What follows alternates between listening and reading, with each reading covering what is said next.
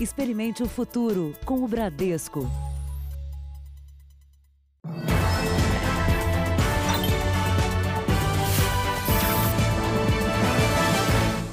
Boa noite. Boa noite. O número de incêndios no estado de São Paulo aumentou durante o isolamento social. São acidentes domésticos provocados pelo uso inadequado de álcool em gel, sobrecarga elétrica e vazamento de gás. Depois de um acidente na cozinha, com um dos filhos no colo, o Égida ficou mais vigilante. Eu tinha um fogão que era junto com o forno e o forno explodiu. E desde então optei por comprar o forno separado do fogão, porque assim me traz uma segurança maior para mim, para os meus filhos, quando estou fazendo os alimentos. Só em março desse ano, o Corpo de Bombeiros registrou no estado de São Paulo mais de 4 mil ocorrências, um número 60% maior que no mesmo período do ano passado. Os incêndios acontecem principalmente dentro das casas. As ocorrências de incêndios, elas aumentaram. E a única mudança que tivemos no mesmo período entre o ano passado e esse foi que nós temos agora as pessoas dentro de casa e alguns hábitos eles podem influenciar nas ocorrências de incêndios. Mais gente em casa, mais movimento na cozinha. É tempo de checar as instalações elétricas e de gás. Se você verificar qualquer odor do gás característico, há um grande problema. Desligue o sistema de gás da sua casa. É preciso estar atento também à sobrecarga de benjamins e réguas. O fio aquece tanto que ele esquenta é, de uma forma que encosta na madeira, no fundo do armário, no tapete, num sofá e acaba iniciando um incêndio. E agora ainda temos uma outra preocupação: o álcool gel. Olha só, o capitão Palumbo colocou o fogo no álcool gel Olhando assim, a gente não percebe, mas olha só o que acontece quando ele coloca o papel. Imagine se você utiliza o álcool 70 para fazer uma limpeza da pia e muito perto do fogão estiver ali aceso, ele certamente pode iniciar um incêndio. Veja agora outros destaques do dia. Presidente Bolsonaro decide mudar comando da Polícia Federal e Sérgio Moro pode pedir demissão. Economistas criticam demora em ações do ministro Paulo Guedes. Brasil tem 3 mil mortes por coronavírus. E mais de 26 mil pacientes se curaram da doença. E o jovem que vai participar do primeiro teste da vacina na Europa.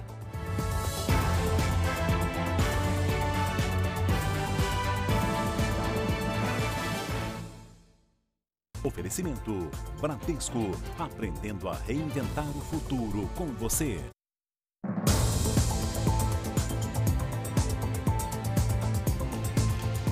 A partir de hoje, usar máscara no Rio de Janeiro é obrigatório. No comércio, no metrô, em locais públicos também. E quem não obedecer a ordem pode ser multado. No vai-vem das estações, a maioria já usava o item de proteção. Mas o decreto que começou a valer hoje pegou muito carioca de surpresa. É a primeira vez que eu estou saindo sem a máscara. Os agentes estão orientando os passageiros sobre a importância da medida no combate ao coronavírus. As máscaras passam a ser obrigatórias em todo o transporte público, além dos carros de aplicativo e dos táxis. A gente se sente um pouco mais protegido. Já que os médicos estão falando que a gente tem que usar, então vamos usar. O uso também é obrigatório em espaços públicos como praças e praias. Em Copacabana, quem não usava foi orientado, mas para entrar em supermercados, padarias e farmácias, só com a proteção. O decreto estabelece multa para quem descumprir. Por enquanto, quem paga é o dono do comércio ou do transporte. O valor ainda não foi definido. É justamente para levar o cidadão assim, o entendimento da da importância hoje para a gente conseguir parar a curva de crescimento do contágio e também dar ao poder público a flexibilidade para ele disponibilizar o, que, o mais importante que são os leitos. Um milhão de máscaras vão ser distribuídas em terminais de ônibus que receberam pias para a higiene dos passageiros. Não concordo, né? Se vai dar resultado. O uso das máscaras passou a ser obrigatório também nas cidades de Niterói, Magé e Duque de Caxias. Na capital, 40 estátuas ganharam o acessório como um reforço simbólico da campanha. Temos que proteger. Tome Jobim e tome meu filho. Em Minas Gerais, o governo deixou para as prefeituras a decisão de retomar as atividades econômicas. Em mais da metade das cidades, o comércio foi reaberto. Em Governador Valadares, leste de Minas, até o shopping voltou a funcionar mas com medidas de restrição. As pessoas têm que manter distância, elas têm que manter o uso de máscara. Em Uberlândia, a maioria dos lojistas vai abrir dia sim, dia não. Podemos acelerar, podemos manter ou podemos recuar. Se nós enxergarmos que está havendo um aumento considerável, um aumento preocupante de novos casos de óbitos, é lógico que nós não vamos ficar somente assistindo. A autorização para que os estabelecimentos voltem a funcionar depende de decretos municipais. A sugestão é que os serviços sejam liberados de acordo com a importância para a comunidade e o risco de infecção. Em Belo Horizonte, a prefeitura mantém as medidas de distanciamento social com a quarentena da população. Para orientar as prefeituras, o governo classificou quatro grupos de risco para o coronavírus: serviços essenciais, como farmácias e supermercados, risco baixo, como oficinas mecânicas e agências de publicidade, hotéis e comércio varejista ficam no grupo de risco médio. E entre as atividades de alto risco estão, por exemplo, os salões de beleza. As aulas continuam suspensas, Seguem proibidos eventos com aglomeração de pessoas, como shows e jogos de futebol.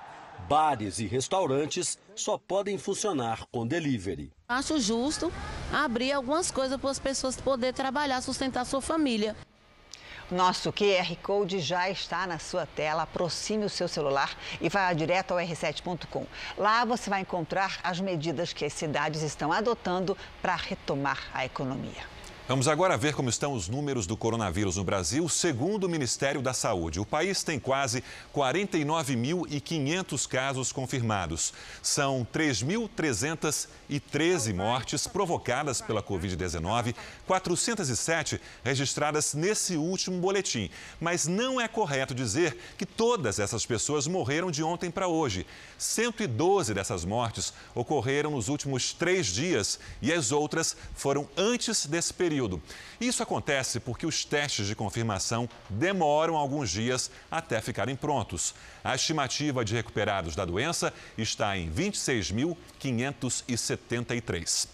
São Paulo tem 16.700 casos confirmados, um pouco mais do que isso, 16.740 casos confirmados e 1.345 mortes. O Rio de Janeiro tem mais de 6 mil casos e 530 mortes confirmadas até o momento. Pernambuco passou dos 300 mortos, já os estados do Ceará e de Amazonas têm mais de 200 mortes. O ministro da Saúde, Nelson Teich, informou que mais de mil leitos de UTI pelo país foram habilitados. Cristina Lemos tem as informações ao vivo de Brasília. Cristina, boa noite. Boa noite, Sérgio. Boa noite a todos. Ainda sobre a questão dos óbitos que estão sendo investigados, Sérgio, uma informação importante. Atualmente há 1.269 óbitos que aguardam investigação laboratorial, isto é, exames que vão certificar se a causa da morte foi mesmo a Covid-19. Bem, hoje o ministro Nelson Teich, na entrevista coletiva, informou que o general Eduardo Pazuello continua trabalhando na logística das ações do ministério. Por exemplo, hoje ele já está atuando na distribuição de 10 milhões de kits aos estados. O próprio ministro se encarregou de atualizar as informações sobre a habilitação de leitos da UTI. Vamos ouvir o ministro. A gente hoje habilitou 1.134 leitos de UTI pelo Brasil, nos mais diferentes estados, e a União vai, é, isso vai representar um investimento no cuidado de 163 milhões ao longo de nove dias, de 90 dias. Né? A gente também embarcou hoje para Manaus profissionais da Força Nacional do SUS, para reforçar lá o combate do coronavírus. Né? Extrema preocupação com a situação de Manaus aqui em Brasília. O ministro, nessa mesma entrevista, esclareceu declarações que deu sobre a estratégia de saída das medidas de distanciamento social. E Nelson Teich deixou claro de uma vez por todas hoje que o fim do isolamento vai depender de critérios técnicos. Eu vou talvez explicar um pouco melhor o que eu falei ontem. Quando eu digo para você que a gente vai ter que mapear no dia a dia e vai ter critérios, estratégias de saída, isso não quer dizer primeiro que a gente vai voltar, vai sair amanhã e que alguém defenda o isolamento ou não. A gente defende o que é melhor para a sociedade. Se o melhor para a sociedade for o isolamento e tiver que ser o isolamento, é o que vai ser. Se eu puder flexibilizar, dando autonomia para as pessoas, uma vida melhor, e isso não vai influenciar na doença, é o que eu vou fazer. Então não existe uma escolha de isolamento ou não, é o isolamento na hora certa e a saída e a liberação na hora certa, entendeu? O Conselho Federal de Medicina divulgou hoje um parecer em que libera médicos para receitar a hidroxicloroquina, mas diz que ainda não há comprovação da eficácia da droga contra a Covid-19. O documento para uso do medicamento contra a doença foi entregue pelo Conselho Federal de Medicina ao presidente Jair Bolsonaro e ao ministro da Saúde, Nelson Tais. Não existe nenhuma evidência científica forte, mas diante dessa, dessa doença devastadora, a opção foi é, dar um pouco mais de valor ao aspecto observacional de vários médicos, médicos importantes, médicos, médicos sérios, que têm usado essa droga e eles relatam que com, com, com, com, bons resultados. O parecer permite ao médico receitar a hidroxicloroquina em três estágios da Covid-19.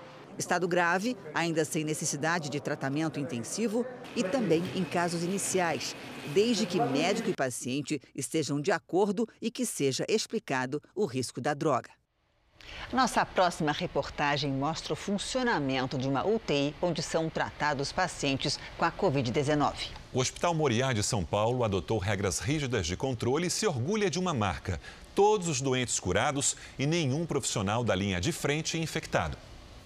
Esse é um raio-x do desafio que médicos e enfermeiros enfrentam diariamente. Enquanto lutam para salvar vidas, correm o risco constante de também serem infectados. O Hospital Moriá nos permitiu ver de perto essa rotina. Toda a área destinada a pacientes com coronavírus é isolada. Até o elevador é exclusivo. Nenhum outro paciente pode entrar nesse elevador. Não, nem paciente, nem funcionário de outra área. O bloqueio é sinal de que chegamos perto do local de maior risco.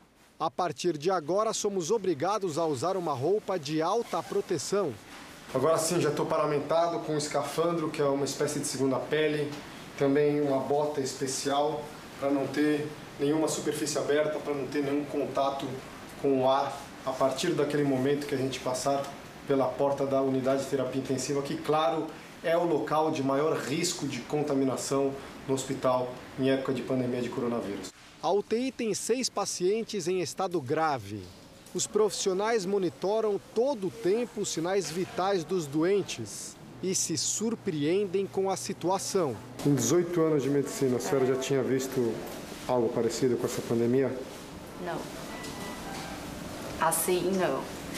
Com tantos doentes ao mesmo tempo, com tantos doentes graves ao mesmo tempo, não. E a gente vê aqui, sente na pele os casos graves que complicam muito e de difícil tratamento e muito prolongado. Nesse momento, a maioria dos pacientes internados aqui na UTI está sedada e a realidade é diferente, porque normalmente as portas dos leitos ficam abertas para facilitar a entrada da enfermagem também, para que os pacientes se sintam mais livres. Mas a regra agora é que todos os leitos fiquem fechados e que o contato de médicos e enfermeiros seja o menor possível. Nossa UTI ela é toda de vidro, que facilita a visualização do paciente para ver se ele está acordando, se está agitado.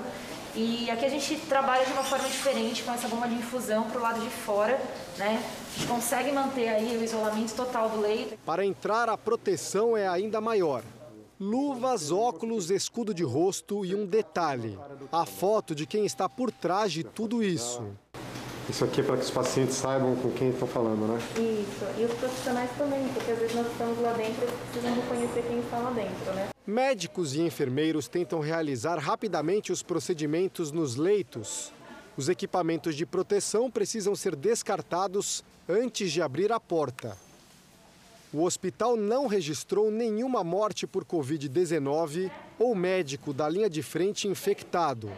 O difícil para esses profissionais é voltar para casa e, por precaução, não tocar nem mesmo nos filhos. Eu já expliquei, orientei bem, eles estão bem cientes da situação. E sabe que é por um período, né? Não te abraça. Não, Como você não, você deixa de abraçar seus filhos para poder fazer esse trabalho. mas é o trabalho que eu amo e eles entendem. Que lindo. A União Europeia concordou em criar um pacote de resgate para ajudar os países a superar a crise econômica provocada pelo coronavírus. Líderes dos 27 países membros se reuniram por videoconferência. Todos querem financiamento do bloco para sair da recessão. Segundo as autoridades europeias, a ajuda deve chegar ao equivalente a 6 trilhões de reais. A chanceler alemã Angela Merkel disse que o momento é de solidariedade e vai aumentar a contribuição para a União Europeia. Na França, que já contabiliza quase 22 mil mortes, a população de baixa renda forma filas para receber doação de alimentos. O presidente Emmanuel Macron deve anunciar na próxima semana um plano de reabertura da economia. O Reino Unido vai iniciar um estudo com 300 mil pessoas para rastrear a taxa de infectados. O número de mortos diários pela Covid-19 teve uma expressiva queda de ontem para hoje. No momento em que o número de mortos dá sinais de estabilização, a Itália também se prepara para implementar uma segunda fase de reabertura da economia. No Reino Unido, começou a ser testada uma vacina contra o coronavírus em seres humanos. Nossa equipe em Lisboa conversou com um dos voluntários do experimento. O português Valentim Roque, de 25 anos, é um dos voluntários do primeiro teste de uma vacina para combater o novo coronavírus aqui na Europa. O técnico em medicina nuclear, que mora há sete meses no Reino Unido, vai fazer os primeiros exames de sangue nesta sexta-feira para saber se teve ou não a doença. Daqui a duas semanas vou, vou então receber a vacina e a partir daí vou periodicamente fazer exames, exames ao sangue, para, para ver se, se há uma reação à vacina, se desenvolvo imunidade. Hoje, os testes começaram em dois voluntários. O professor da Universidade de Oxford, que lidera o estudo, explica que as primeiras reações são como as de qualquer outra vacina: dores nos braços e febre. Essa é a primeira vacina para combater o novo coronavírus testada em humanos aqui no continente. Os cientistas britânicos dizem que ainda há muito trabalho a ser feito, mas que se tudo der certo, milhões de doses podem estar disponíveis já em setembro. Uma outra vacina apresentada pela Imperial College de Londres também recebeu financiamento do governo do Reino Unido. Os testes em humanos devem começar em junho. Mesma previsão de pesquisadores de um consórcio que envolve empresas de três países: Alemanha, Bélgica e Itália. Já a Suíça anunciou que espera ter uma vacina pronta em outubro. O medicamento teve resultado positivo no teste com animais. Para quem tem a oportunidade de fazer parte de uma iniciativa que pode salvar tantas vidas como o Valentim, o sentimento é único. Só me lembro do, do, pronto, do bem que isto pode fazer, porque no fundo alguém tem que fazer isto, porque a, a vacina tem que ser feita o mais depressa possível. A quinta-feira foi de indefinições em Brasília. O ministro da Justiça, Sérgio Moro, teria ameaçado deixar o governo. O motivo seria a possível demissão do chefe da Polícia Federal sem a aprovação do ministro. O dia foi tenso no Ministério da Justiça e Segurança Pública. O ministro Sérgio Moro passou a tarde no gabinete analisando que rumo seguir após uma reunião pela manhã com o presidente. Jair Bolsonaro comunicou a Moro que pretende trocar o comando da Polícia Federal. O presidente quer tirar da função o delegado Maurício Valeixo, indicado para o cargo por Moro no início do ano passado. Valeixo foi superintendente da Polícia Federal no Paraná e responsável pela Operação Lava Jato. Integrantes da equipe de Sérgio Moro informaram ao Jornal da Record que o ministro não vai aceitar a troca de comando na Polícia Federal e pode deixar o governo. Moro também disse que não vai barganhar. Já fontes ligadas ao gabinete do presidente Jair Bolsonaro informaram que o ministro da Justiça não será demitido e não pediu demissão até agora. Também está confirmada a intenção do presidente de fazer a mudança na diretoria geral da PF. O embate entre o presidente e Moro movimentou o Palácio do Planalto. Os ministros Braga Neto da Casa Civil e Luiz Eduardo Ramos se reuniram às pressas para traçar cenários de uma possível mudança no comando do Ministério da Justiça. Antes dessa divergência, Jair Bolsonaro, que vem tentando se aproximar de integrantes do Congresso Nacional, também fez uma sinalização ao Supremo Tribunal Federal. O presidente enviou uma mensagem ao presidente do STF, Dias Toffoli. O texto diz: aqueles que pedem intervenção militar antes devem decidir qual general ocupará a cadeira do capitão Jair Bolsonaro. Aqueles que pedem AI-5 antes devem mostrar onde está na Constituição tal dispositivo. Mais adiante afirma: não ataquem presidência, Supremo ou Congresso, mas aquilo que você julga que deve ser mudado. E conclui: contem com o seu presidente para fazer tudo aquilo que for necessário para que nós possamos manter a nossa democracia e garantir aquilo que há de mais sagrado para nós, que é a nossa liberdade. O ministro da Casa Civil, general Braga Neto, vai comandar o plano batizado de Pro Brasil. Serão investidos cerca de 280 bilhões de reais na retomada da economia no país. Com um recuo de 5% na economia por conta da crise do coronavírus, previsto pela equipe econômica, o caminho encontrado pelo governo federal para minimizar os efeitos da recessão e garantir investimentos e a retomada do crescimento tem o nome de Pro Brasil. É um programa amplo de injeção de recursos em obras e incentivos aos setores produtivos do país. Os detalhes estão sendo finalizados e a previsão é de que as ações comecem já em outubro. A prioridade será para parcerias com a iniciativa privada. A previsão é de investimentos de 250 bilhões de reais com projetos de concessões e privatizações. Outros 30 bilhões poderão vir por meio de obras públicas. A meta é o desenvolvimento do setor produtivo, especialmente em logística, transporte, energia e telecomunicações. Um milhão de empregos deverão ser criados, segundo estimativa do governo. Vamos atuar no ambiente de negócios, justamente para trazer o investimento privado para cá. E a vertente progresso, essa se divide em duas. Nós vamos ter aquilo que vai ser feito com o capital privado, então é, serão aí investimentos em concessões e aquilo que será feito por meio de obra pública. O Pro Brasil já é chamado de Plano Marshall, uma referência à ajuda americana para reconstruir e alavancar a economia europeia após a Segunda Guerra Mundial. O Pro Brasil será coordenado pela Casa Civil da Presidência da República. E assim como na iniciativa americana, em que a elaboração coube ao general George Marshall, o plano brasileiro será gerido pelo general Braga Neto. A explicação pode estar na falta de protagonismo de Paulo Guedes, que recebe críticas cada vez mais intensas dentro do próprio governo e de líderes do Congresso, como o presidente da Câmara, Rodrigo Maia. Braga Neto diz que a meta do plano é fazer a economia dar um salto após a pandemia. Isso aqui não é um programa de recuperação econômica, ele é de crescimento socioeconômico. É para toda a estrutura, toda essa infraestrutura que foi é, é, vamos dizer, abarcada ou foi atingida pela, pelo coronavírus. O importante do programa é que ele tem um prazo, só um ministério. Dependendo da retomada dele, ele vai gerar milhões de empregos.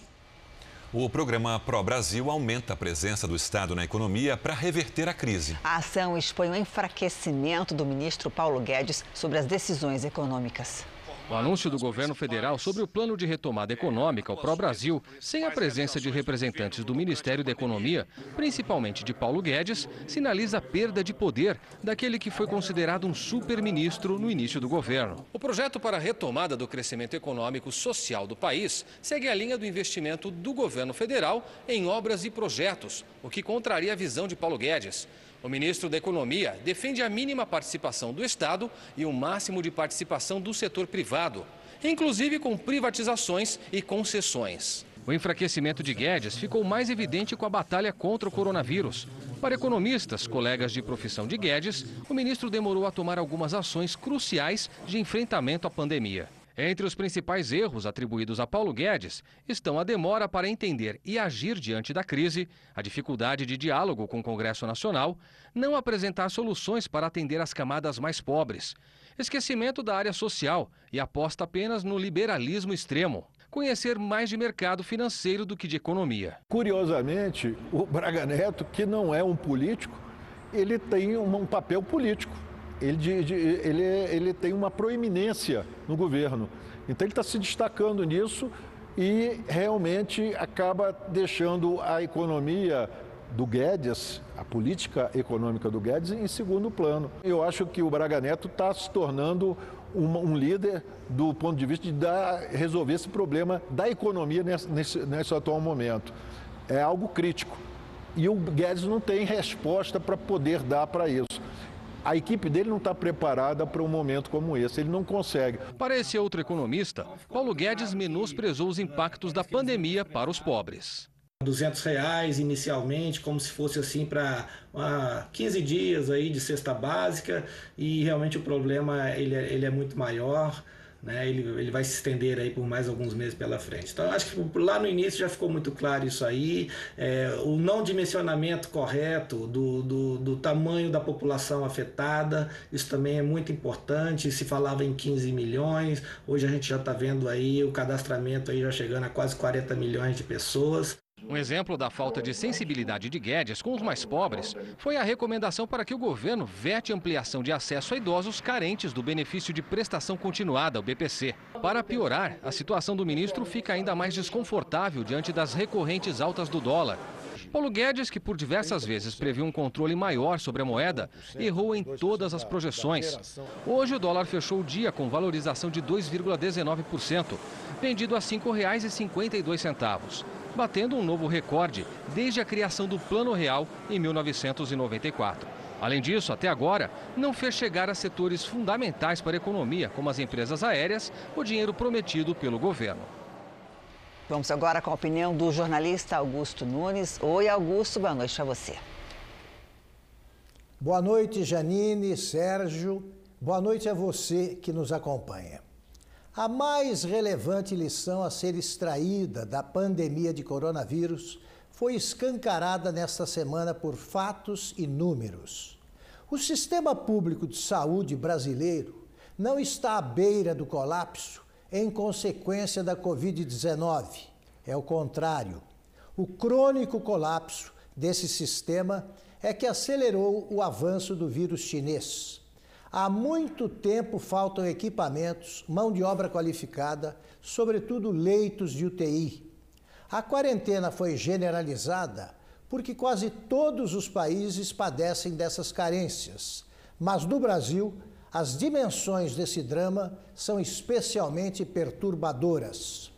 Para estimular a recuperação da economia, o governo federal vai investir fortemente em obras públicas que seja tratada como efetivamente prioritária a montagem de uma rede de hospitais a serviço do SUS, cuja qualidade não esteja tão distante da rede privada. Isso será apenas uma miragem enquanto existirem 90% dos municípios sem um único leito de UTI.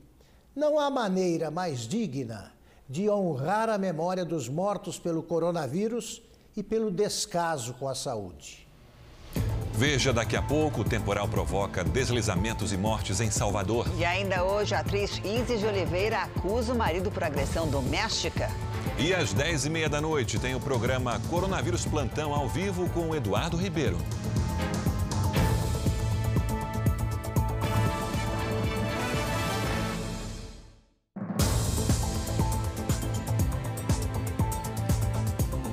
Patrões e empregados fecharam mais de 200 acordos e convenções coletivas desde que começou a quarentena no Brasil. Tudo isso para evitar demissões. Os setores que mais fizeram ajustes foram bares e restaurantes, transportes e o comércio de uma forma geral.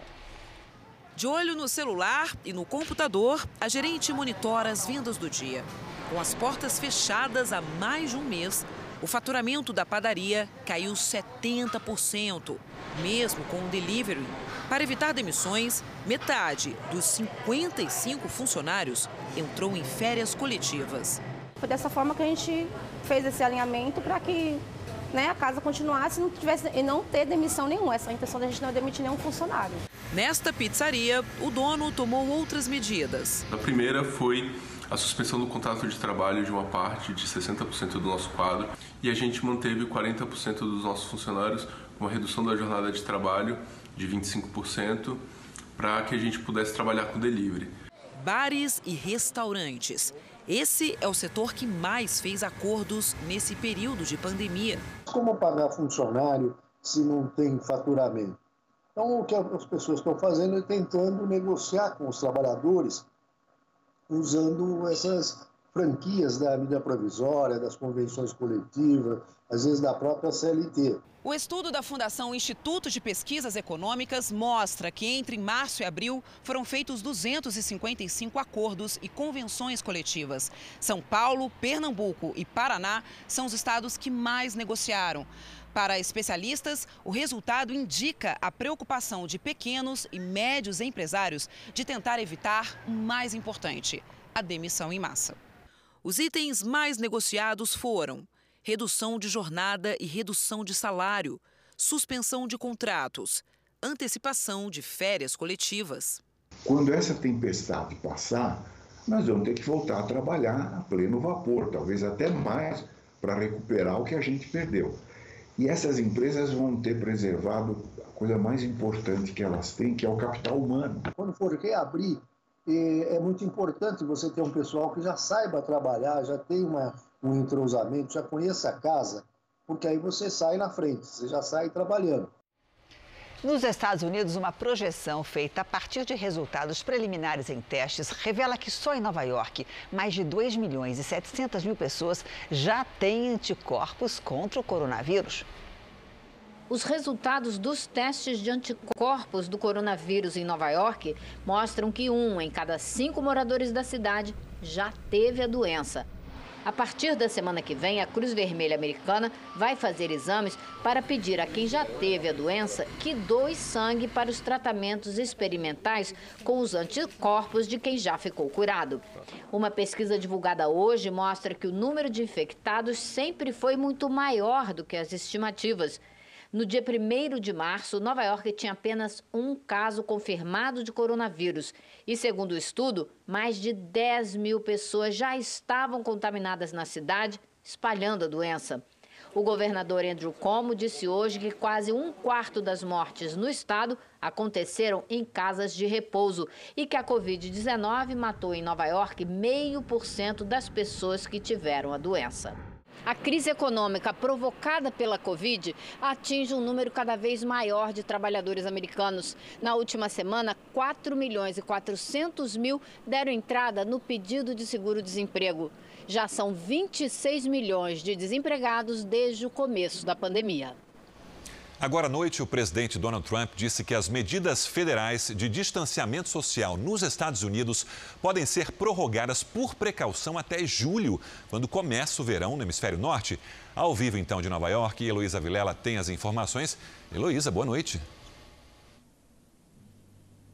Boa noite, Sérgio. Olha, o presidente Donald Trump lembrou que os estados têm autonomia para decidir quando retomar a atividade econômica e destacou que 23 dos 50 estados americanos registraram queda no número de novos casos de Covid-19. O vice, Mike Pence, informou que 16 estados já entregaram à Casa Branca planos de reabertura gradual da economia. Os Estados Unidos estão fazendo cerca de 100 mil testes de coronavírus por dia. Segundo Anthony Fauci, cientista da Força Tarefa, isso ainda não é suficiente. Trump disse que não concorda com o cientista, mas pediu à população que se mantenha vigilante e que também mantenha o distanciamento social. Sérgio. Obrigado, Heloísa. Até amanhã. O portal R7 conquistou o Prêmio Internacional Short Awards, o Oscar das redes sociais. O R7 venceu na categoria Experiência de Usuário, que reconhece as melhores soluções de navegação para o público e de integração de conteúdo e plataformas. A equipe do R7 fez pesquisas com recursos de internet para definir os assuntos que mais interessam a cada usuário. Todo esse trabalho resultou na mudança do layout do portal, feita para comemorar os 10 anos do R7. A Record TV e o R7 concorreram também nas categorias Melhor Cobertura Multiplataforma, com a transmissão dos Jogos Pan-Americanos de Lima no ano passado. Melhor integração com televisão ao vivo, com o reality Dance em Brasil, comandado por Xuxa Meneghel. Melhor campanha integrada, com o reality A Fazenda com Marcos Mion. Melhor em notícias e mídia com o Jornal da Record. E ainda melhor uso de vídeo no Facebook, com a série original O Sucesso no Fracasso. Veja a seguir, uma rede virtual aproxima quem precisa de equipamentos de segurança de quem tem. E veja também a solidariedade que une pessoas por todo o Brasil. Cestas básicas, máscaras de proteção e afeto. E hoje, às 10h30 da noite, tem o programa Coronavírus Plantão ao vivo com Eduardo Ribeiro.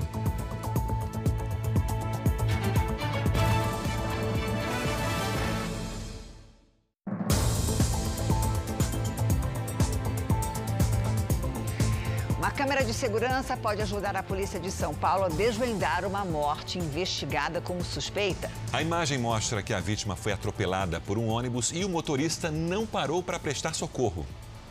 Meia-noite 20, centro de São Paulo. A faixa de pedestres está vazia. O ônibus passa e um homem surge debaixo do veículo.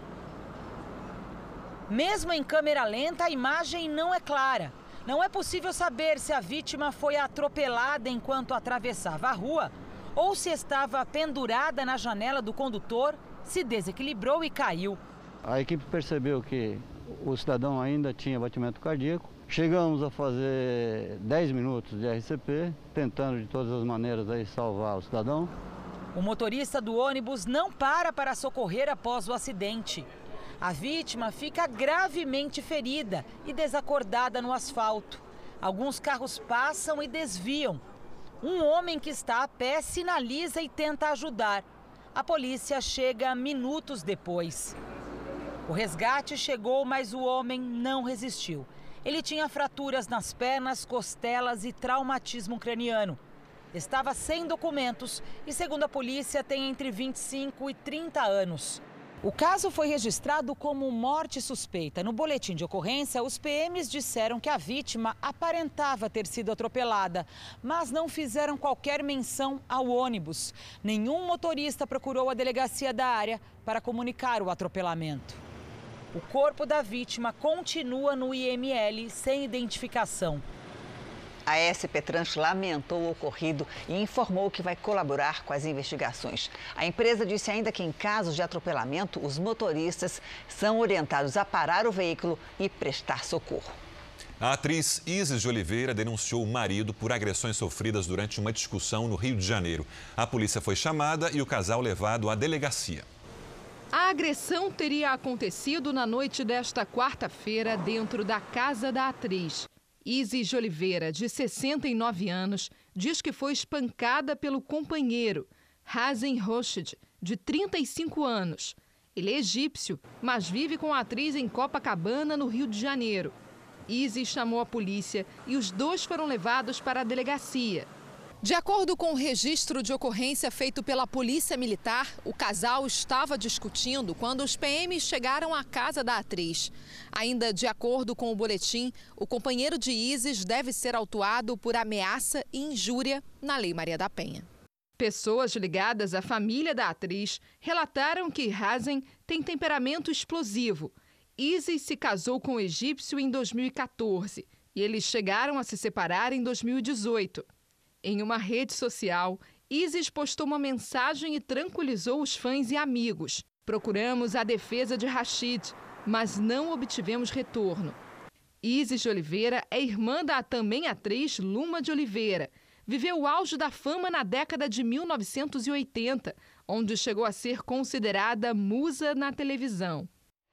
Agora há pouco, ainda no Rio de Janeiro, duas pessoas morreram em perseguições policiais. A repórter Adriana Rezende tem mais informações. Oi, Adriana, boa noite para você.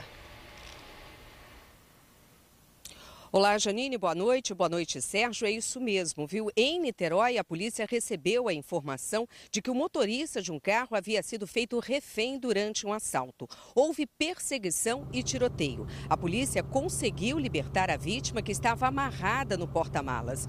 Um assaltante morreu, o outro fugiu e uma arma foi apreendida. Também no fim da tarde, na capital, houve troca de tiros entre PMs e criminosos no bairro de Laranjeiras, na Zona Sul. Dois homens haviam roubado um carro e entraram em confronto com os policiais. Um suspeito também morreu e o outro ficou ferido. Do Rio de Janeiro, Adriana Rezende. Obrigada, Adriana. Em Mato Grosso do Sul, mais um preso que recebeu o benefício de prisão domiciliar por causa do coronavírus fugiu. Boa noite, William Franco. Oi, Janine, boa noite para você. Gerson Palermo, de 62 anos, recebeu o benefício para cumprir pena em casa por ser idoso, sofrer de hipertensão e diabetes. Ele deveria usar a tornozeleira eletrônica, mas horas depois de colocar o equipamento, o sistema que fazia o monitoramento já não recebia mais o sinal.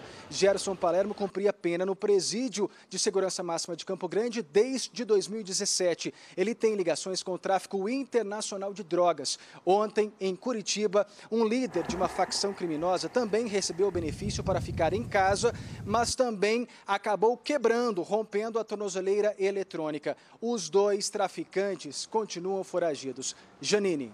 Obrigada, William. Não precisa ser da área da saúde para ajudar no combate à Covid-19. Um grupo de amigos decidiu criar uma plataforma que oferece espaço a quem pode doar e a quem precisa receber equipamentos de proteção. O tamanho da caixa engana. A ajuda é enorme. Na zona norte de São Paulo, há semanas faltam protetores para o pessoal do município fazer atendimento. Os assistentes sociais hoje são mais essenciais do que nunca. Eles atendem a população em situação de rua e também moradores de comunidades que estão ainda mais vulneráveis nesse momento de pandemia. E com os equipamentos de proteção individual já começando a faltar, os assistentes temiam não poder nem trabalhar com segurança. Essa máscara dura no máximo, no máximo estourando para uma pessoa que não tem suor, não tem nada, quatro horas. Foi a gerente da equipe que se inscreveu numa plataforma direcionada a quem está na linha de frente do combate ao coronavírus.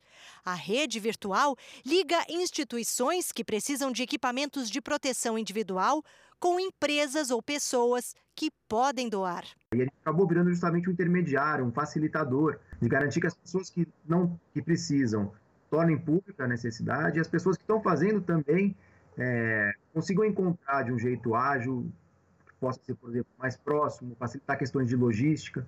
A rede já atua no Brasil todo. Tem 400 instituições de saúde cadastradas e centenas de doadores. E foi criada há apenas um mês por um grupo de amigos que não são da área da saúde, mas queriam ajudar. Eduardo, professor de engenharia da USP de Lorena, se cadastrou como doador. Ele se juntou a colegas e alunos para fabricar protetores faciais. Busquei outras duas instituições de ensino aqui também que tinham impressoras 3D e hoje nós temos seis impressoras 3D é, imprimindo. O grupo agora está desenvolvendo máscaras e outros equipamentos para auxiliar os profissionais que se arriscam ajudando os outros.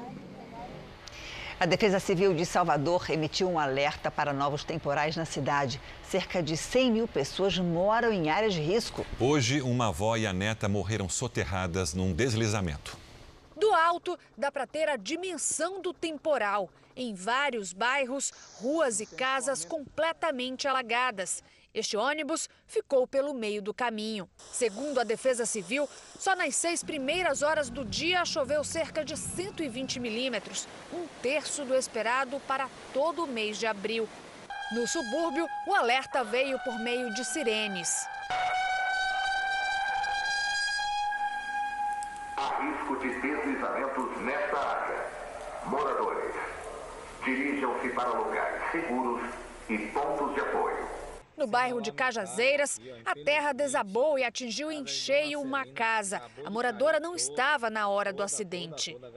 Na região de Águas Claras, periferia da cidade, uma mulher de 41 anos e a neta dela, uma bebê de 4 meses, morreram soterradas. Os bombeiros trabalharam por mais de três horas no resgate. A mãe e o avô da criança também estavam no imóvel na hora que a avalanche de terra invadiu a casa. Eles foram resgatados com vida e levados para um hospital próximo. A frente fria que chegou a Salvador deve continuar nos próximos dias e a preocupação da Defesa Civil é justamente com quem mora nas áreas de risco. São 600 encostas e mais de 100 mil pessoas vivem sob a ameaça de deslizamentos de terra. Em Belém, no Pará, a chuva também causou estragos. Cerca de 15 barracas de ambulantes desabaram na Praia Grande. Parte de um calçadão também foi levada. Em sete capitais do Brasil já choveu mais que o esperado para o mês. Em Boa Vista, por exemplo, é o abril mais chuvoso desde 2018. Salvador bateu hoje a média mensal de chuva prevista para o mês. Oi, Lidiane, boa noite para você. Onde é que a chuva está mais concentrada? Olha, em praticamente todas as capitais do Nordeste e grande parte do Norte também. Boa noite para você, Janine, para todo mundo que nos acompanha. Vamos ver aqui na área azul. Várias cidades já ultrapassaram a quantidade de chuva para o período. Destaque para as capitais em azul mais escuro. É o abril mais chuvoso dos últimos seis anos em Belo Horizonte e dos últimos cinco em Palmas e em Belém. Já na área laranja, o mês está muito mais seco que o normal. Amanhã a chuva continua com risco para alagamentos em todas as capitais nordestinas.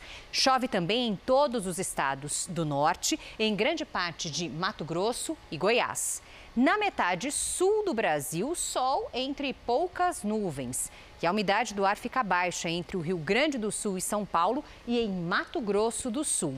Em Porto Alegre, Campo Grande e Porto Velho, máxima de 31 graus. Em São Luís, Salvador e Rio de Janeiro, faz 28.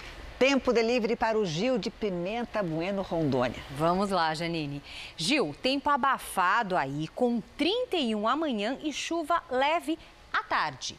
Já em São Paulo, nada de chuva até o mês que vem. Amanhã, outra tarde quente, 27 de máxima. Bem seco por aqui. Secura em São Paulo. Obrigada, Sim, Lidiane. Até amanhã. Até amanhã. A economia do Japão já está em queda por causa do coronavírus. Vamos até Tóquio com a Cíntia Godoy. Bom dia aí para você, Cíntia. Essa é uma situação nova para o país, né? Pois é, Janine, boa noite para vocês. Pela primeira vez desde 2009, quando houve aquela crise econômica global, o principal relatório mensal japonês apontou uma piora. E na Coreia do Sul, a economia encolheu 1,4% no primeiro trimestre deste ano. É a maior queda desde 2008. A China decidiu doar mais de 150 milhões de reais para a Organização Mundial de Saúde para a prevenção e combate do coronavírus. O dinheiro ainda será usado para a construção de sistemas de saúde nos países em desenvolvimento. E uma universidade em Hong Kong divulgou que o número real de casos de coronavírus na China seria quatro vezes maior do que o divulgado pelo governo. Isso aumentaria para mais de 230 mil o número de infectados no país. Janine. Obrigada, Cíntia. O ator americano Tom Hanks deu de presente uma máquina de escrever para um garoto australiano chamado Corona. Os dois se conheceram depois que o menino enviou uma carta ao ator dizendo que tinha sofrido bullying na escola por causa do nome. Tom Hanks e a esposa se comoveram com essa história e decidiram enviar uma carta e também uma máquina de escrever da marca Corona. O garoto é fã do ator porque Tom Hanks fez a voz original de um personagem infantil muito conhecido, o cowboy Woody. Que delicado. O ex-jogador David Beckham ofereceu aos fãs a chance de disputar uma partida de futebol com ele. Pelas redes sociais, Beckham anunciou que vai sortear cinco pessoas para enfrentá-lo em um jogo festivo. Para participar da campanha, os fãs devem fazer doações a instituições de caridade nos Estados Unidos. Mais de 35 mil cestas básicas foram entregues a comunidades carentes aqui no Brasil. A doação foi feita pela maior administradora de shoppings do país. A ação faz parte de uma série de medidas para ajudar clientes e comerciantes a enfrentar essa crise provocada pelo coronavírus.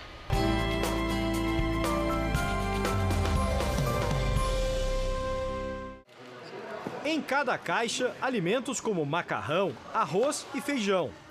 Na quadra de uma escola na zona sul de São Paulo, as doações das empresas são entregues a líderes comunitários que fazem a distribuição em comunidades pobres. O impacto que isso causa na vida dessas pessoas que recebem essas cestas é que, por pelo menos 15 dias elas estão alimentadas com suas famílias. Entre as doações estão 400 cestas básicas enviadas pela maior administradora de shoppings do país. No total, a Aliança Sonai já doou 35 mil cestas para famílias que vivem nas regiões onde estão os 40 shoppings do grupo. O momento é dificuldade para todos, né, para a sociedade como um todo, mas a gente precisa dar as mãos agora e tentar ajudar quem precisa mais do que a gente. Uma ajuda importante para a dona Maria, que mora com dois filhos e o neto, de 19 anos. Todos estão desempregados. Essa cesta chega num momento bom para mim, porque eu estava precisando, só tinha um pouco de cada uma coisa, só um pouquinho. A empresa também entregou 75 mil máscaras de proteção em unidades de saúde e bancou a instalação de 60 leitos de UTI no Hospital da Universidade Federal do Rio de Janeiro. Além da preocupação com ações sociais, a empresa também adotou medidas de apoio aos lojistas nos shoppings. A intenção é diminuir os custos dos comerciantes enquanto as portas estiverem fechadas. O pagamento do aluguel das lojas foi adiado e houve também uma redução no valor do condomínio.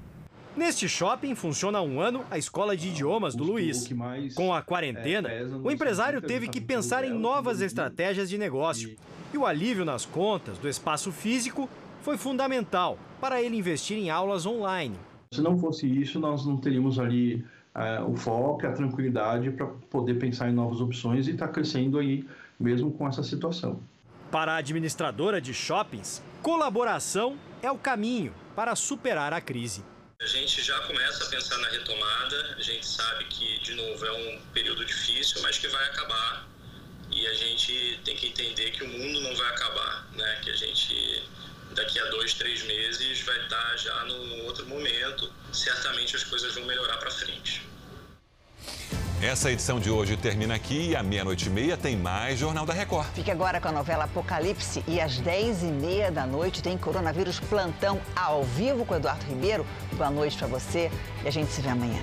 Boa noite e até amanhã.